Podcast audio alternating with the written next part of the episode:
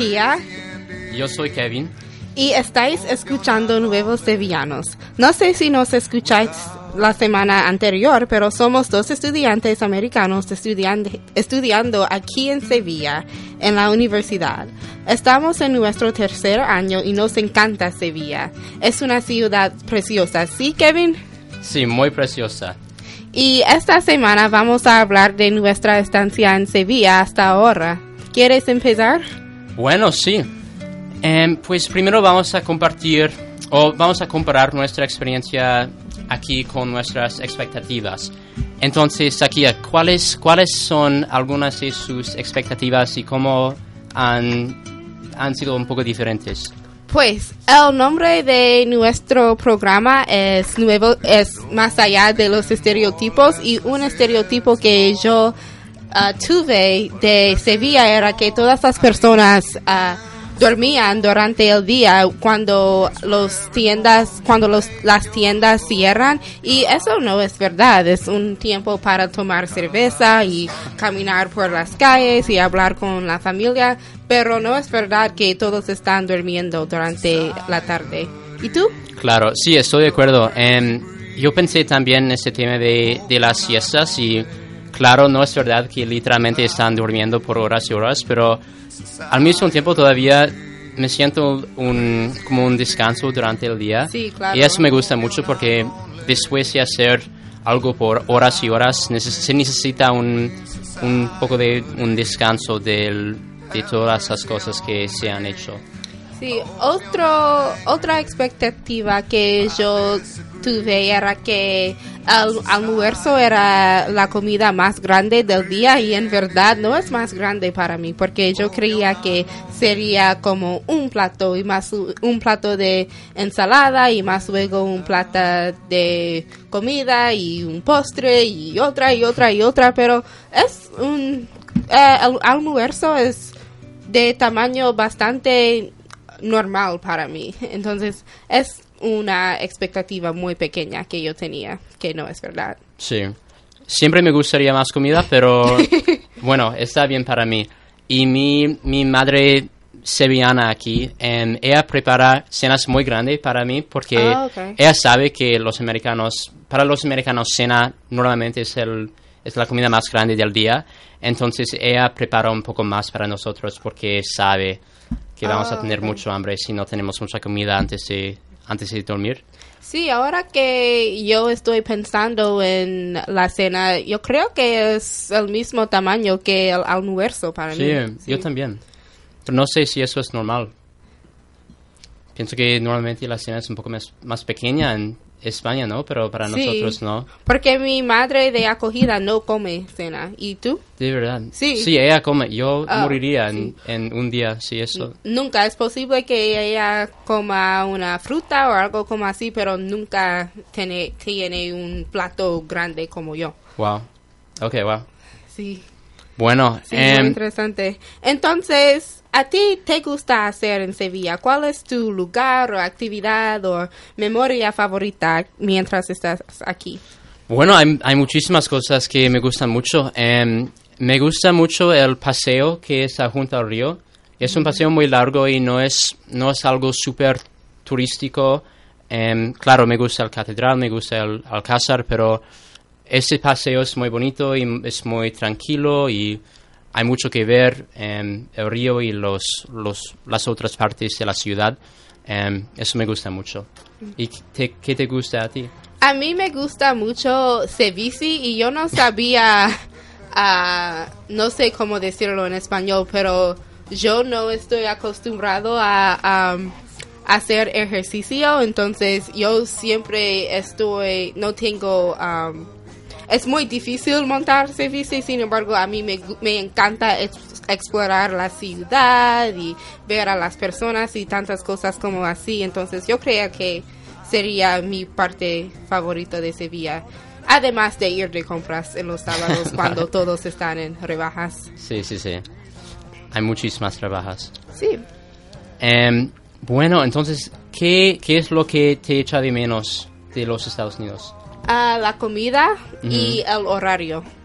Porque para mí es muy difícil trabajar aquí y yo es yo ah, requiere un esfuerzo muy grande para enfocarme y entonces yo estoy muy muy muy atrasado en el ta- en la tarea y en solicitar trabajo para el verano y es, es un desastre pero va a mejorar porque ahora tengo una tutoría para ah, estudiar la material en am, en la universidad y también por fin he terminado mi currículum vitae.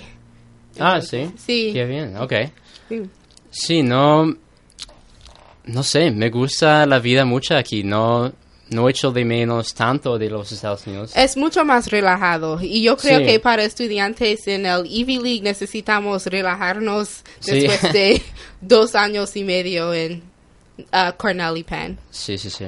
Entonces, ahora tenemos un entrevistado con nuestro profesor, profesor y Sí. él acaba de llegar. Entonces, Kevin, ¿quieres introducirlo? Sí. em, pues, bueno, em, Edmundo, se llama Edmundo Pasolán y es un invitado especial aquí. Edmundo es un escritor boliviano que está pasando ese año aquí en Sevilla ayudando con nuestro programa de intercambio. Y Edmundo es de Cochabamba, Bolivia, fue a la universidad en Estados Unidos y luego obtuvo su doctorado por la Universidad de Berkeley. Desde entonces ha ganado muchísimos premios literarios, tiene su propia página en Wikipedia y es uno de los escritores más exitosos en su campo.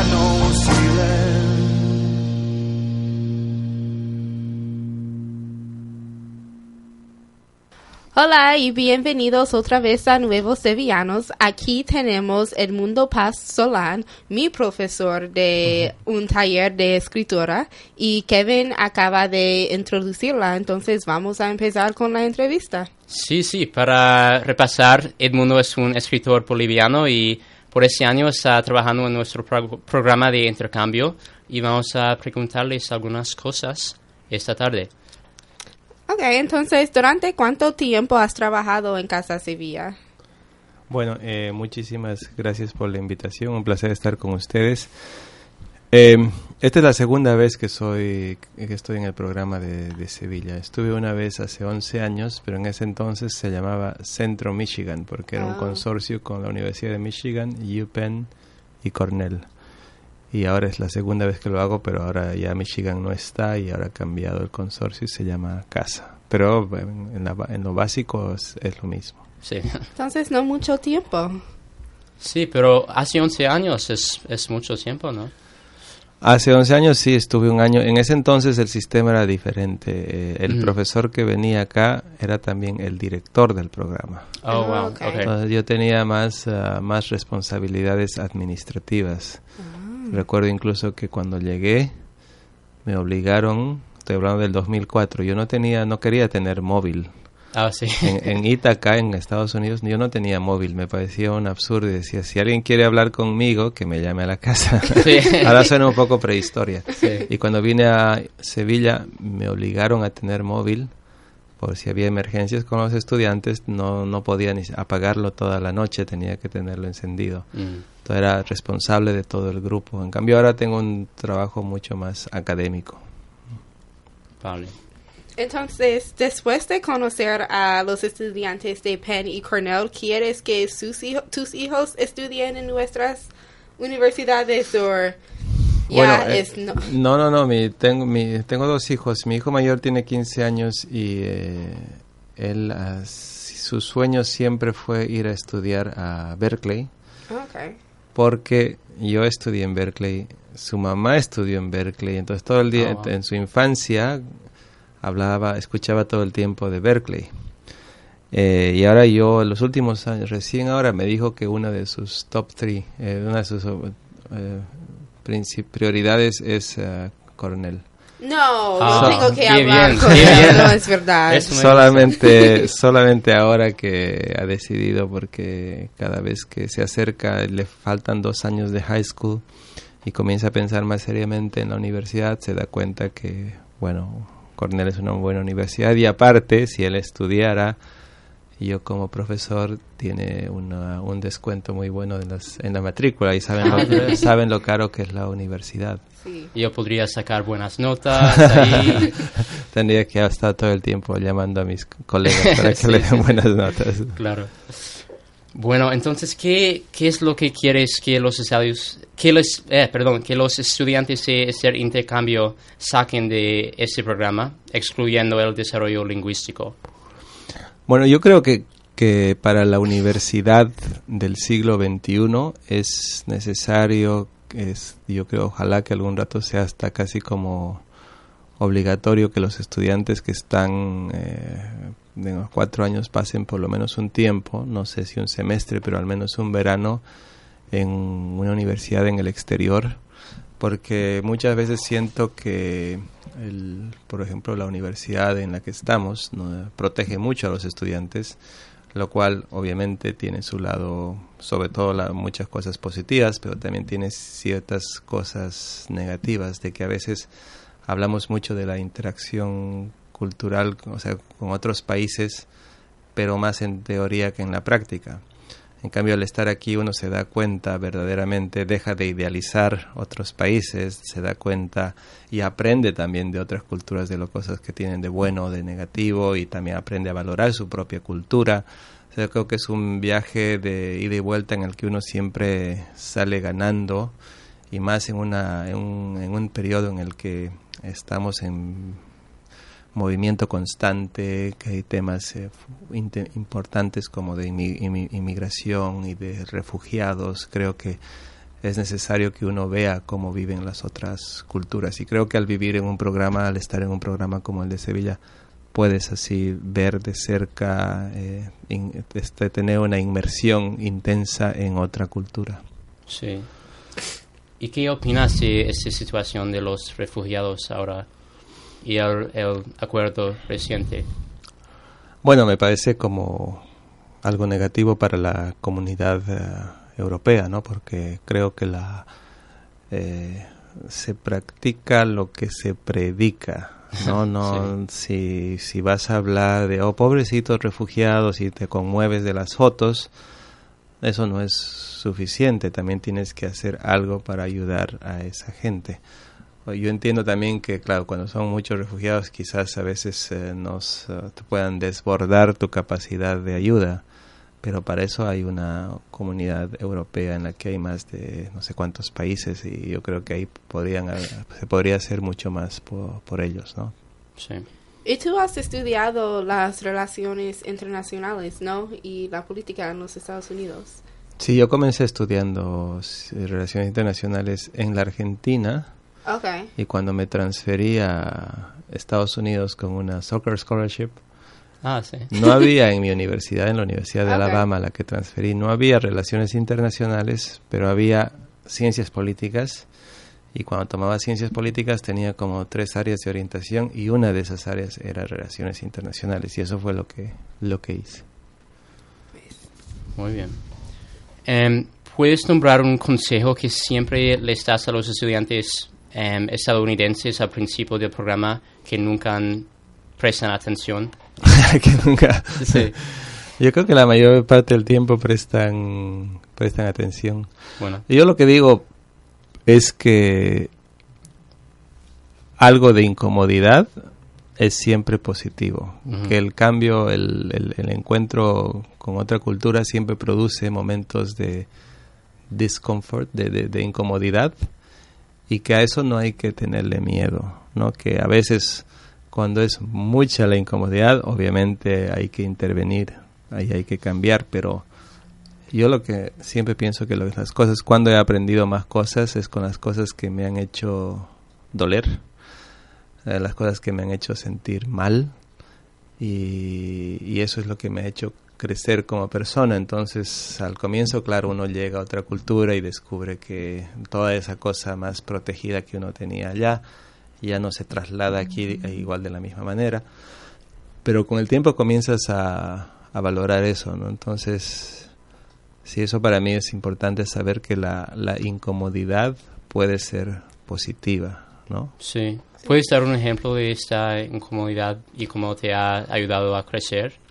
Bueno, yo, yo vivía en una ciudad, eh, yo vivía en, en Buenos Aires, que era una ciudad de 10 millones de habitantes en Argentina. Yo estaba estudiando la licenciatura del BA, digamos, y después me transferí a, a, los, a los Estados Unidos, a la Universidad de Alabama, a un pueblito de 100.000 habitantes, era como un cambio muy dramático Sí, sí, sí. de, de 10 millones. a- yo estaba muy feliz, por si acaso, pero, pero bueno, eh, me, quería también aprender inglés. Y cuando llegué, creo que me tardé seis meses en entender bien el inglés, porque yo creía saber inglés, porque había pasado el TOEFL, lo que se pide a los, que se pide a los estudiantes extranjeros, pero con lo mínimo. Entonces entendía el inglés cuando lo leía, pero cuando me hablaban, me hablaban muy rápido, no entendía nada. Entonces, varias veces llamaba a mi casa para decirles a mis, me acuerdo que llamaba llorando para decirles a mis papás que me quería volver. Ay, Y mi mamá hizo algo que es psicología, ¿cómo es? Child psych- psychology, psicología a la inversa, porque no se opuso. Me dijo, tú tienes tu, ¿no? tu round trip, eh, tu, pa- tu- tu ticket sí. en el velador, en la mesa de noche, o sea que si quieres mañana lo puedes, puedes cambiar la fecha y puedes volver. Entonces yo le dije, no, así como ya me salió mi lado más orgulloso, no me voy a, no me voy a volver. De luchar. Pero quizás si ella me decía, no te quedes, queda, no, no, o sea, tienes que quedarte, tienes que quedarte, es mucha inversión de dinero, entonces yo hubiera dicho, me voy. Pero como me dijo que me, que me podía ir, entonces dije, me voy a quedar. Sí. Pero los primeros seis meses, probablemente desde agosto que llegué hasta febrero, más o menos, enero, febrero, que no me sentí cómodo en los Estados Unidos. Yo entiendo que una, una experiencia cuando uno vive en otra cultura a veces puede ser muy rápido porque cuando us- ustedes vienen por cuatro meses y recién puede ser que el cuarto o quinto mes, quinto mes entiendan las coordenadas de cómo funciona esta cultura, por lo menos lo básico. Pero cuando ya están entendiendo se tienen que ir. Entonces a veces eso eso eso ocurre que necesitan uno necesita tiempo para adaptarse y todo pasa muy rápido. Entonces y claro, cuando yo, me fui a estudiar tenía como tres o cuatro años para adaptarme, pero me, a veces me pregunto qué hubiera pasado si después de uno o dos meses hubiera renunciado, ¿no? Eh, y habría vuelto a, a Bolivia, probablemente mi, mi vida hubiera sido totalmente diferente. Sí.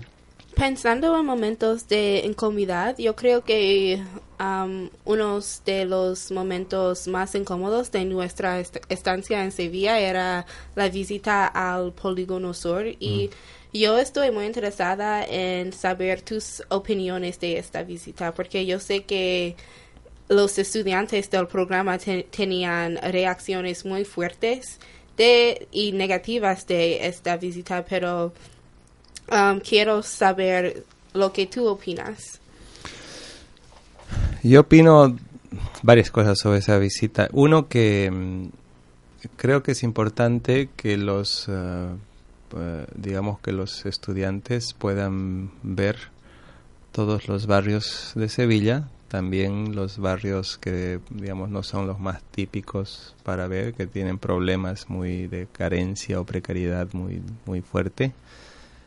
Eh, pero esa visita tiene que ser muy bien organizada. Y el anterior semestre fue un fracaso total porque justamente para evitar esta incomodidad fuimos en el autobús y no bajamos del Mm, autobús. sí.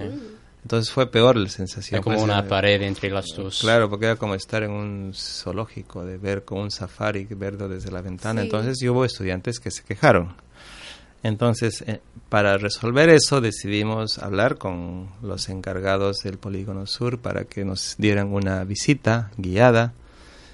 Eh, pero creo que eso no, por mi parte, para mí no fue suficiente, mm, porque creo que era necesario que eh, yo hubiera preferido, por ejemplo, ir a, no sé, tienen ahí, en, el, en vez de hacer toda la visita, tienen ellos comunidades, digamos, las comunidades de mujeres en el Polígono Sur, eh, donde se podría ir y hablar con la gente. A mí lo que me interesa es hablar, ¿no? Porque Sí, ver, sí, ver, ver, te sientes muy como turista, veo, ir a hablar, eh, o un lugar donde, donde hacen comidas pop- comida popular para la gente, ese tipo de cosas hubiera habido más. Eso es una cosa que yo di- digo que era ne- necesario, o es si se, si se hace un viaje en el futuro, debe haber interacción con la gente siempre.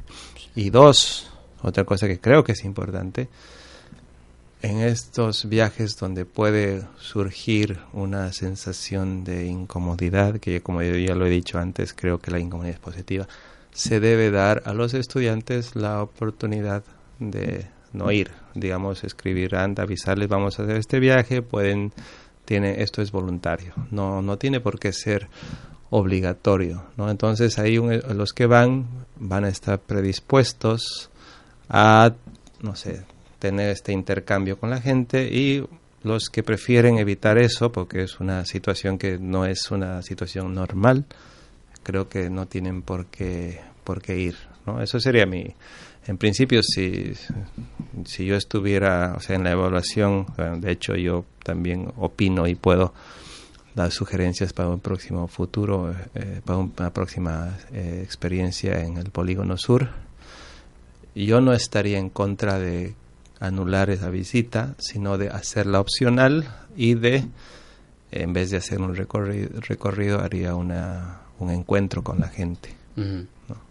Sí, sí, yo estoy de acuerdo, pero es bueno, me, me parece que esa visita era mucho mejor que, que la, visita, la visita anterior, por lo menos. Sí, o sea, yo creo que se mejoró, pero no lo suficiente. No, Sí. fue- no, creo que todavía es algo que se puede mejorar y creo que el- en realidad eso tiene que ver con el hecho de que este programa, no, me imagino que ustedes saben que es, es un programa que tiene 30 años, pero el año pasado, eh, pero el anterior semestre hubo una reorganización total. Ah, ¿No sabían? no. No lo sabía, entonces es bien nueva. Este es el segundo semestre, todo ha cambiado, todo, Ok, wow, no todo, lo sabía. todo, todo, todo ha Ah, cambiado. Bueno. Interesante. Bueno, lo bueno creo que no les hemos dicho a ustedes porque ya hemos aprendido un poco. El anterior semestre sí fue una cosa mucho más de shock para los estudiantes porque los que llegaron obviamente tenían ciertas expectativas porque habían hablado con los que vinieron antes y descubrieron que el programa había cambiado en mil maneras. Entonces, claro, y muchas de estas cosas son nuevas, como esta visita al polígono sur, son cosas nuevas, la visita a la Macarena, todas las visitas. La idea era que antes el programa eh, tenía cursos en Sevilla, pero no había mucho trabajo para implicar a los estudiantes en Sevilla. Entonces no había, por ejemplo, el community, el voluntariado, por ejemplo. Esto no había. No, los estudiantes no hacían esto.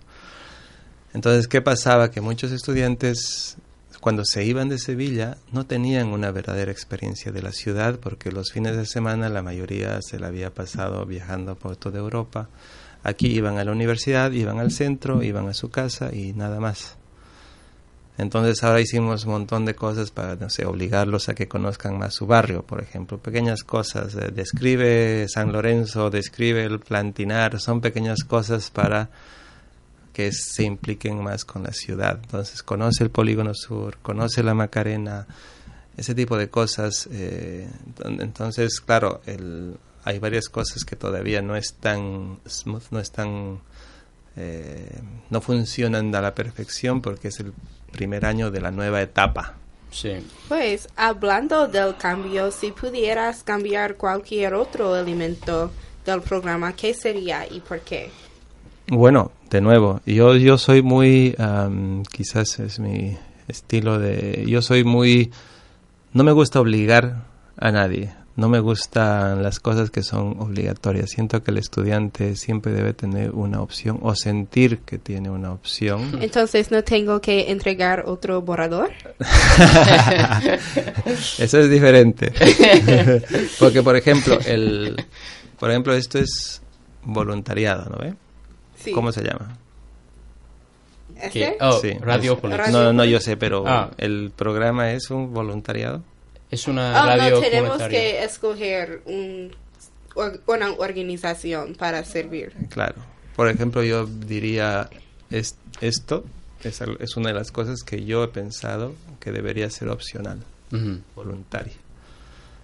Eh, pero esa es mi, mi opción, no esa es mi, mi opinión, de que debería haber más cosas en que los estudiantes pueden elegir como una especie de un espectro, un abanico de opciones entre cosas que puedan, el programa les ofrece esto, tienen la oportunidad de hacer esto, pero si ustedes quieren, no sé, dedicar su tiempo a otras cosas, bueno, pues deciden ustedes.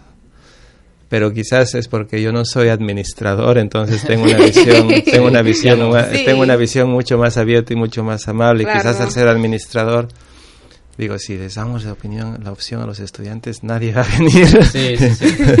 Entonces yo sé que hay que balancear eso, pero digo, si a mí me dieran la oportunidad, yo haría varias cosas más opcionales, como los viajes. Por ejemplo, hay muchos viajes durante el semestre que son opcionales y eso me parece muy positivo. El que quiere ir, no me gusta decir, tienen que ir al museo. Sí, pues hay gente que no le gusta ir al museo. Claro.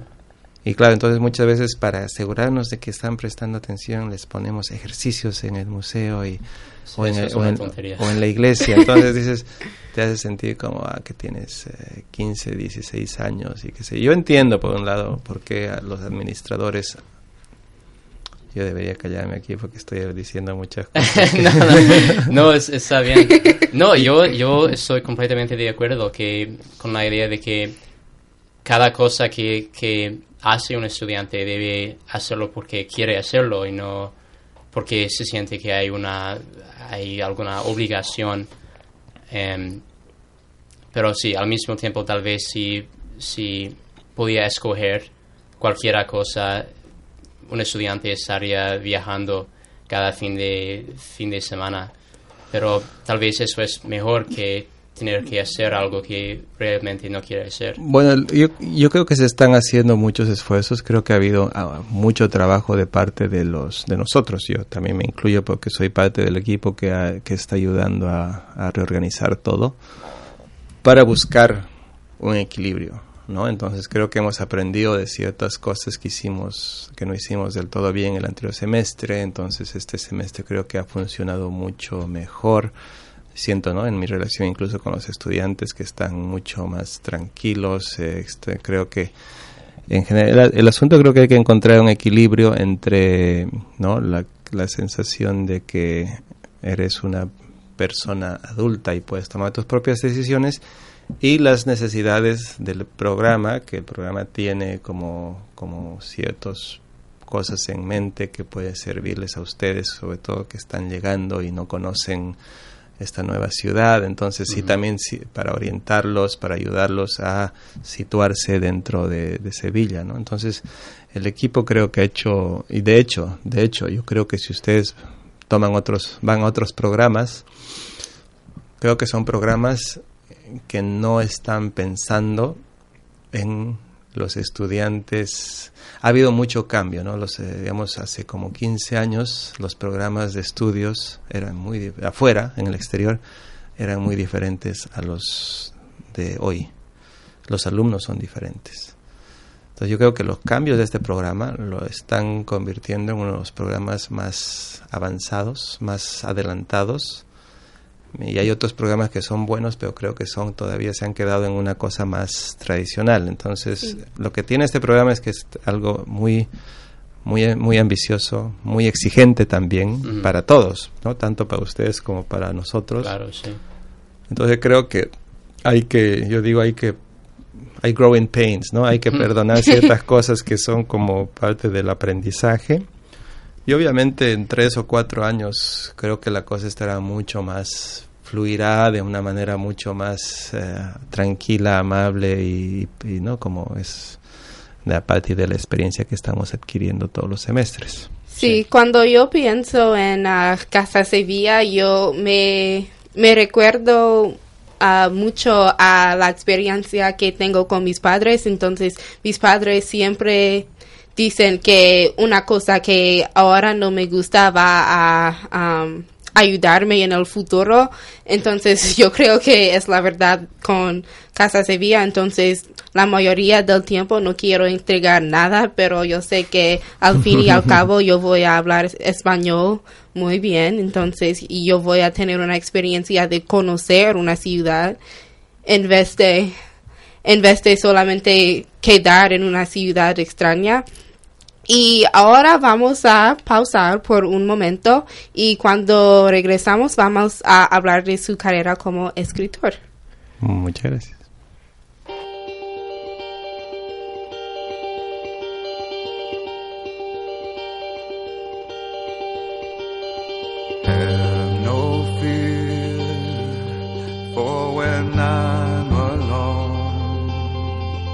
I'll be better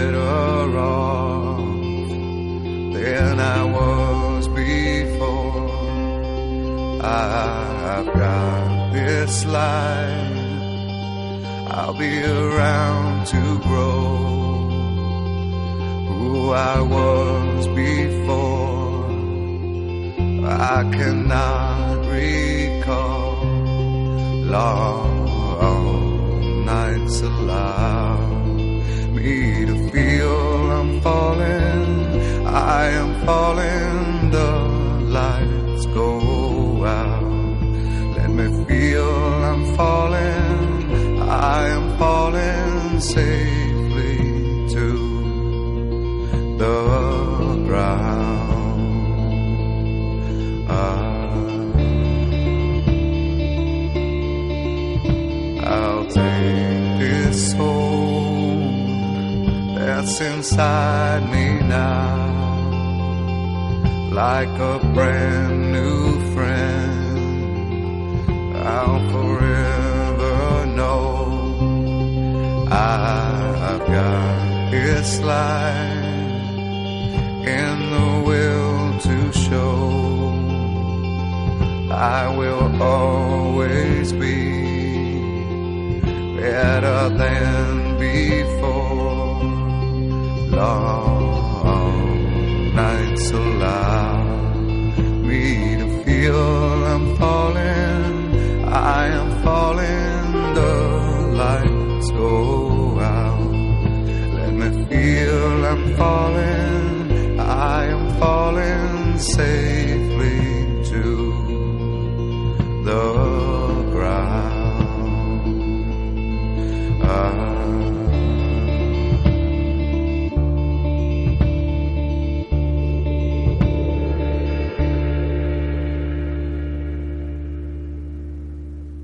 Bueno, buenas tardes. Eh, aquí estamos. eh, yo soy Kevin. Y yo soy Zakia con Edmundo Paz Solán, nuestro profesor, y estamos muy emocionados a hablar de su carrera como escritor porque es muy impresionante. Y cuando Kevin me dijo que qu- estaba muy emocionado a entrevistar a Edmundo, yo no sabía por qué, porque Edmundo es tan calmado como puedes oír que yo no sabía nunca de su carrera como escritor, pero Sí, él es súper famoso. sí, es Bueno, no tampoco. súper conocido. Puedes buscarlo en Wikipedia y leer mucho. Sí. Entonces, la primera pregunta es, ¿cómo llegaste a ser escritor? Bueno, el, yo escribía, yo escribía desde que tenía 9, 10 años. Escribía cuentos, copiaba sobre todo, porque a esa edad no tienes mucha imaginación propia. Yo leía cuentos de Sherlock Holmes, digamos, y, y copiaba, eh, imitaba mucho.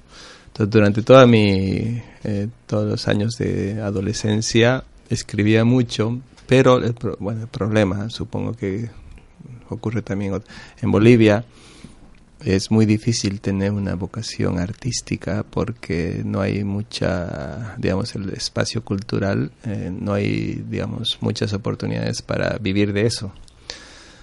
Entonces, cuando yo hablaba de que quería ser escritor, mm, mis amigos o mis papás eh, no, me lo, no me tomaban en serio. De hecho, yo tampoco me tomaba en serio. Entonces, ahí fue cuando yo fui a estudiar eh, ciencias políticas después porque pensaba que eh, la literatura o cualquier cosa de arte era más un hobby, ¿no? un pasatiempo. Y cuando me fui a estudiar a Buenos Aires, eh, cuando tenía 17, 18 años, eh, yo en una ciudad grande podía ver a muchos adolescentes de mi edad, así de 18, 19 años, que querían ser escritores, que iban a las librerías, iban a las bibliotecas, iban a las presentaciones de libros. Entonces me, yo decía, si eso, eso me gusta a mí, ¿por qué no lo hago? Pues Entonces me despertaba una envidia, lo que yo llamo una envidia positiva, ¿no? De que quería copiar algo porque yo decía, esto, es, esto también me gusta. Entonces ahí fue en Buenos Aires que comencé a, escribir en serio, digamos, mis, mis cuentos, a buscar publicarlos y todo lo que eso significa, pero estaba estudiando ciencias políticas. Entonces cuando terminé el BA, luego cuando pasé a hacer el PhD en literatura, ahí fue que ya me decidí por la literatura. Pues si se has escrito muchos libros, libros de varios asuntos, generalmente de cuáles ah, géneros escribes tus obras. Bueno, yo sobre todo me, me gustan mucho las... He escrito varias eh, novelas y me gusta mucho me gusta mucho escribir novelas que tengan un contenido entre político y, y social. Em, y también me gusta mucho escribir short stories, ¿no? De hecho, cuentos, ¿no? De hecho, ahora en mayo eh, los voy a invitar a todos ustedes porque va a salir mi, mi nuevo libro Ah, qué bien. Ah. eh, que es un libro de cuentos. Y eso es más como... eh, es una mezcla de, de f- f- eh, narrativa fantástica ah, y también science fiction. Es un poco mucho... Es es más, más... No son cuentos realistas, digamos, ¿no? Es más una mezcla así de fantasy, horror, science fiction, algo más imaginativo. ¿Y dónde serán disponibles tus libros? Bueno, ahora viene, en principios de mayo, es, viene la, la, la Feria del Libro de Sevilla, Ok. y ahí va a ser la presentación. Pero después estarán en las librerías de, de España, porque es una editorial de España la que va a Ah, publicar ok. el, el libro. Bueno. Interesante. ¿Y cuál es tu libro favorito que has escrito ya? El último que no ha sido ni publicado, así bueno, que vamos a leerlo. Se unos- llama, se llama Las Visiones, que es el libro que va a salir ahora. Bueno, Y ahora estoy escribiendo una novela que transcurre, está ambientada en una prisión. Y es una prisión bien curiosa. Está, bueno, está basada en una prisión verdadera en Bolivia, en la que los presos, es, es una cosa bien extraña, los presos, cuando entran a la prisión, pueden llevar a vivir ahí a sus familias a sus esposas Ah. eh, y a sus hijos. Todo un día yo estaba viendo un reportaje en la televisión de unos niños que estaban saliendo a las 8 de la mañana de la prisión porque estaban yendo al cole estaban yendo al colegio Wow. y a la una de la tarde después volvían a su casa en la prisión y ahí jugaban en el patio de la, de la prisión. Obviamente se puede- eso es prohibido por si acaso, ¿no? En Bolivia men- menores de 16 años tienen otra o- o cuando sus papás entran a la cárcel ellos tienen que ir a un orfanato, un- ¿no? Eh, no pueden Sí, sí. estar no pueden estar con adultos eh, porque ¿no? aparte de las cosas que ven han habido casos de abusos de niños en la prisión, o sea, es una es un ambiente muy muy eh, peligroso para niños. Pero en Bolivia muchas cosas eh, se dicen pero no se hacen, ¿no? Entonces la ley está contra eso, pero hay esta famosa infames, in- infamemente célebre prisión que tiene en la que los niños viven con sus padres. Entonces mi, en mi novela está ambientada en una prisión muy similar, ¿no? Esa es la novela que estoy escribiendo ahora aquí en Sevilla. Ujú. ¿Y has tenido la oportunidad de ir a esa prisión? Sí, sí está ahí en pleno, casi downtown en, eh, en La Paz, en la capital de Bolivia. Eh, es una prisión en la que hay mil, no, dos, dos mil quinientos presos, ¿no? Y obviamente no hay espacio para dos mil quinientos Sí, presos. sí, es sí. un lugar muy pequeño pe- para 900 personas, pero ahí viven dos mil quinientos presos. Es Wow. una idea muy distinta de los Estados Unidos, de las prisiones en los Estados Unidos. Claro, por ejemplo, ahí los presos no tienen uniforme. Ah, Después eh, es más curioso aún, porque los la- el Estado no les da celdas, no les asigna celdas. Cuando te tiran a la prisión, tú tienes que pagar por tu celda. ¿Ya? ¿Con qué dinero? sí. wow. Entonces mucha gente ahí adentro para tener dinero para conseguir una celda se dedica a tráfico de drogas Sí, sí, sí. o a algunos Para su estancia en... Exactamente, exactamente. Ok. Y si no, si no se tiene una celda, ¿qué se hace? Eh, duermen, en, duermen en el patio. Wow. Oh. Si ustedes quieren leer un libro espectacular sobre esta prisión, es, una no- es un libro non-fiction, es una crónica de un, de un inglés que era narcotraficante, hacía narcotra- en Bolivia lo arrestaron y entró a esta cárcel y escribió luego un libro, estuvo 10 años ahí en esa cárcel. El libro se llama White Powder y cuenta, porque él hablaba mucho del tráfico de drogas en la cárcel Ujú. Ah, sí. pero también de las cosas que hizo para sobrevivir esos 10 años en la cárcel, ¿no? De- es un libro fantástico. Sí. Me suena muy duro. Y Sí. cuando Qué leí este, cuando leí el libro, dije, me dieron, me dio muchas ideas para ambientar una novela en una cárcel de este tipo, que es una cárcel muy extraña. Hay presos que ya están muchos años allá, entonces ya son dueños como de siete, ocho celdas y ellos las alquilan. ¿Entienden? A Sí, No. Claro, sí, sí, es como hay un hay una economía, el, el, el Estado, los policías no hacen nada, entonces hay presos que pueden, y a veces cuando les está yendo muy bien, pueden hacer derribar una pared para que su celda sea más grande y pueden ponerse una conexión ilegal para ver televisión. Wow. Muy interesante. Es, es, pues muy diferente a Estados Sí. Unidos. Eso es muy Sí, distinto. sí, sí. Algunos dicen en realidad no es una cárcel, es casi como un neighborhood, un barrio Ujú. Ok. cerrado con paredes, ¿no? Ujú. Porque no son celdas, son como cuartos. A mí ¿no? me O sea, gusta no, no ves, esta. no ves barrotes, no ves así puertas así con llaves. Ujú. los, no, los, los, la gente que está ahí puede salir, o sea, no dentro de la cárcel no tiene sus donde duerme, no tienen llave los cuartos. ¿Entienden? Eso es un poco peligroso, ¿no? Es un poco peligroso, exactamente. Me Pero- gusta esta idea. Es una Más que las y es- celdas. Y es, claro, ellos también crean sus propias reg- reglas autónomas, porque la policía está allá afuera, pero trata de no intervenir en los negocios de los presos, ex- excepto cuando pasa algo, ¿no? Sí, Ajá. claro. Tiene su propia economía, sus propios, propias entonces leyes. muchas veces hacen narco- hay cosas de narcotráfico en la cárcel Ujú. y los presos obviamente sobornan a la policía bribe a la policía para que los dejen en paz Sí. y la Wow. policía mire a otra parte. Pues Wow. podemos hablar de la economía y la vida en la prisión por un rato, pero ah, queremos regresar a tu carrera. Entonces, eres uno de los escritores mejor conocidos am, que forman parte del corriente mejor conocido co- or como ah, Mikondo en América Latina. Entonces, ¿puedes descri- describir esta corriente en términos básicos y por qué te atrae? Bueno, en realidad lo más básico para que sea muy fácil de entender el, es una literat- literatura muy urbana. Porque Macondo, obviamente saben todos que es la ciudad de García Márquez en, eh, en los cuentos de García Márquez, en la novela Cien años de soledad.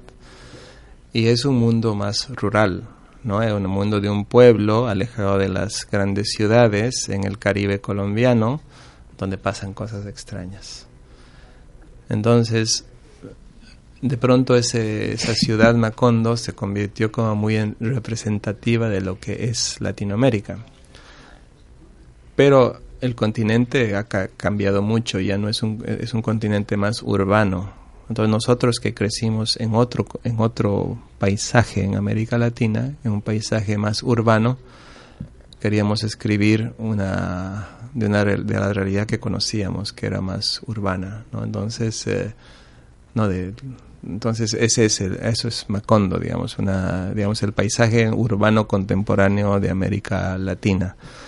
Em, pero creo que fueron creo que fue una reacción muy extrema porque creo que Latinoamérica es tiene algo tiene un espacio para lo rural y tiene un espacio para lo urbano y de hecho los últimos cuentos que he escrito eso fue hace 20 años por si acaso cuando comenzó Macondo yo era muy joven y, pensaba en- solamente quería describir este el mundo que yo conocía más cerca pero por ejemplo los últimos cuentos que van a salir ahora ya son no son cuentos muy urbanos.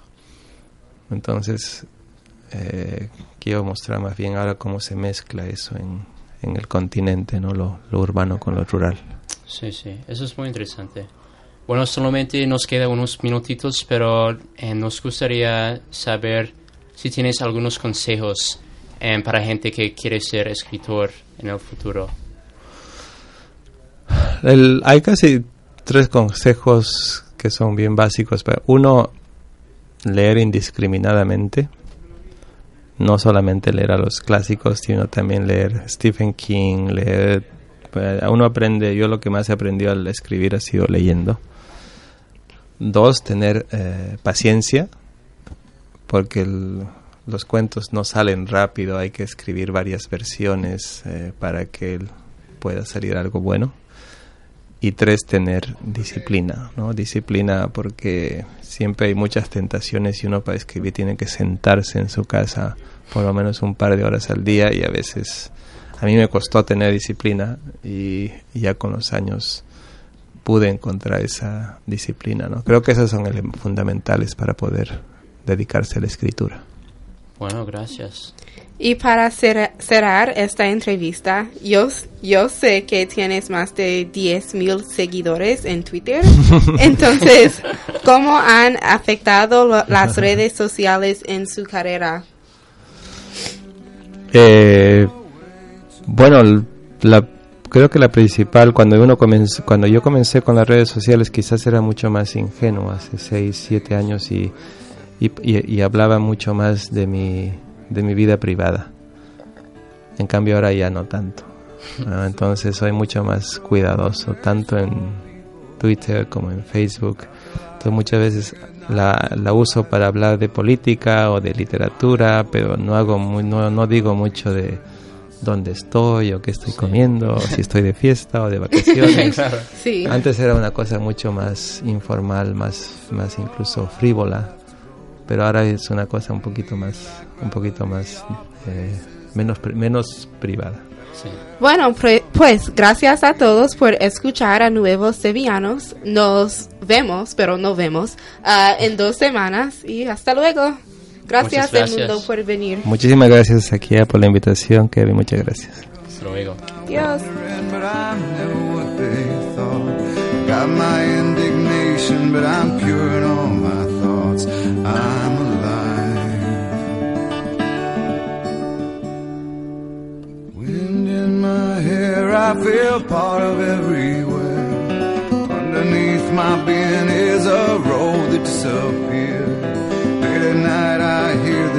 The singing with the dead overhead. Leave it to me as I find a way to be. Consider me a satellite for